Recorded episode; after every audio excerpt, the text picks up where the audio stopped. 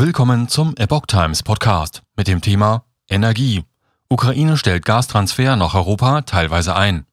Ein Artikel von Epoch Times vom 11. Mai 2022. Trotz des seit Wochen andauernden Krieges transportiert die Ukraine bisher weiter in hohem Umfang russisches Gas in Richtung Westen. Nun aber stellt sie den Transit teilweise ein.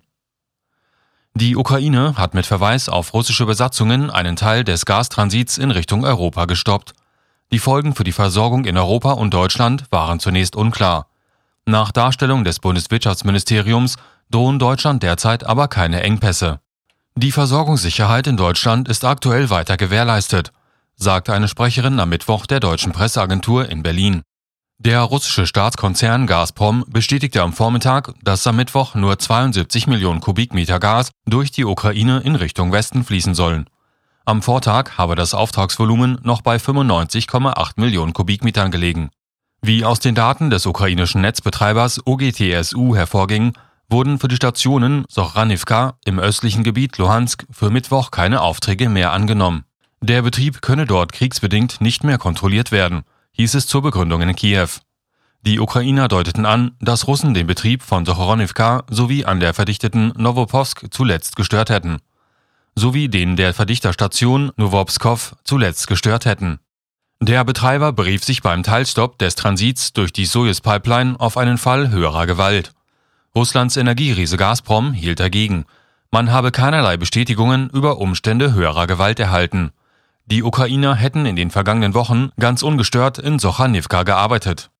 Die nun wegfallenden Lieferungen stattdessen direkt an den Punkt Sucha, der auf dem russischen Gebiet in Grenznähe zur Ukraine liegt, durchzuleiten, sei technisch nicht möglich, hieß es am Dienstagabend aus dem Moskauer Konzern.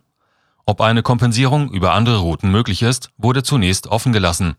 Gazprom betonte erneut, alle seine Verpflichtungen gegenüber europäischen Kunden zu erfüllen. Hauptroute für russisches Gas ist Nord Stream 1. Ukrainischen Angaben zufolge können nun bis zu 32,6 Millionen Kubikmeter Gas pro Tag wegfallen. Das sei fast ein Drittel der täglich über die Ukraine nach Europa transportierten Höchstmengen, hieß es. Diese liegt bei 109 Millionen Kubikmetern pro Tag. Die Ukraine bezieht aus dem Transit des russischen Gases wichtige Durchleitungsgebühren. Die Hauptroute für russisches Gas nach Europa ist allerdings die Ostsee-Pipeline Nord Stream 1. Im Bundeswirtschaftsministerium heißt es weiter, wir beobachten die Lage genau. Erwartet wurde ein Lagebericht der Bundesnetzagentur. Der Vorstand des Branchenverbandes Zukunft Gas, Tim Kieler, sagte auf Anfrage, wir haben die Ankündigung der ukrainischen Seite und die Antwort von Gazprom zur Kenntnis genommen. Jetzt müsse erst einmal beobachtet werden, wie sich die Lastflüsse wirklich entwickeln. Erst dann können wir mögliche Auswirkungen abschätzen, so der Verband. In der nun anstehenden wärmeren Jahreszeit wird Deutschland weniger Gas verbrauchen.